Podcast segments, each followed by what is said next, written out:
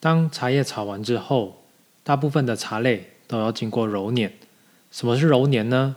因为茶叶本身带有厚厚的蜡质，也就是保护它的一层皮肤，我们必须透过揉的方式，将这一层保护层给揉破。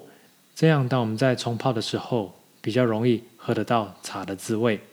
这是一台非常传统的揉捻机，在揉捻机还没发明之前，是用脚踩。也就像是葡萄酒的做法一样，后来因为为了卫生问题，才发明了全木质的揉捻机。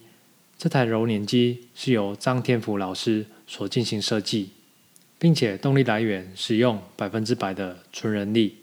现今也不用这种揉捻机了，都改为全金属的设计，而且中间的横条是使用铜的，不可以使用铁，因为铁会让茶变成黑色。这台全木质揉捻机在操作的时候需要两个人，用着双手扶着两侧的把手，并且以逆时针的方式操作着这台机器，像在磨石磨、磨豆浆一样。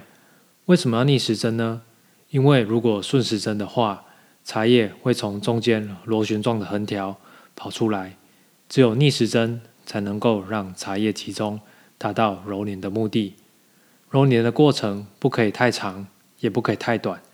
太长的话，茶叶泡起来会浑浊；太短的话，茶喝起来会淡而无味。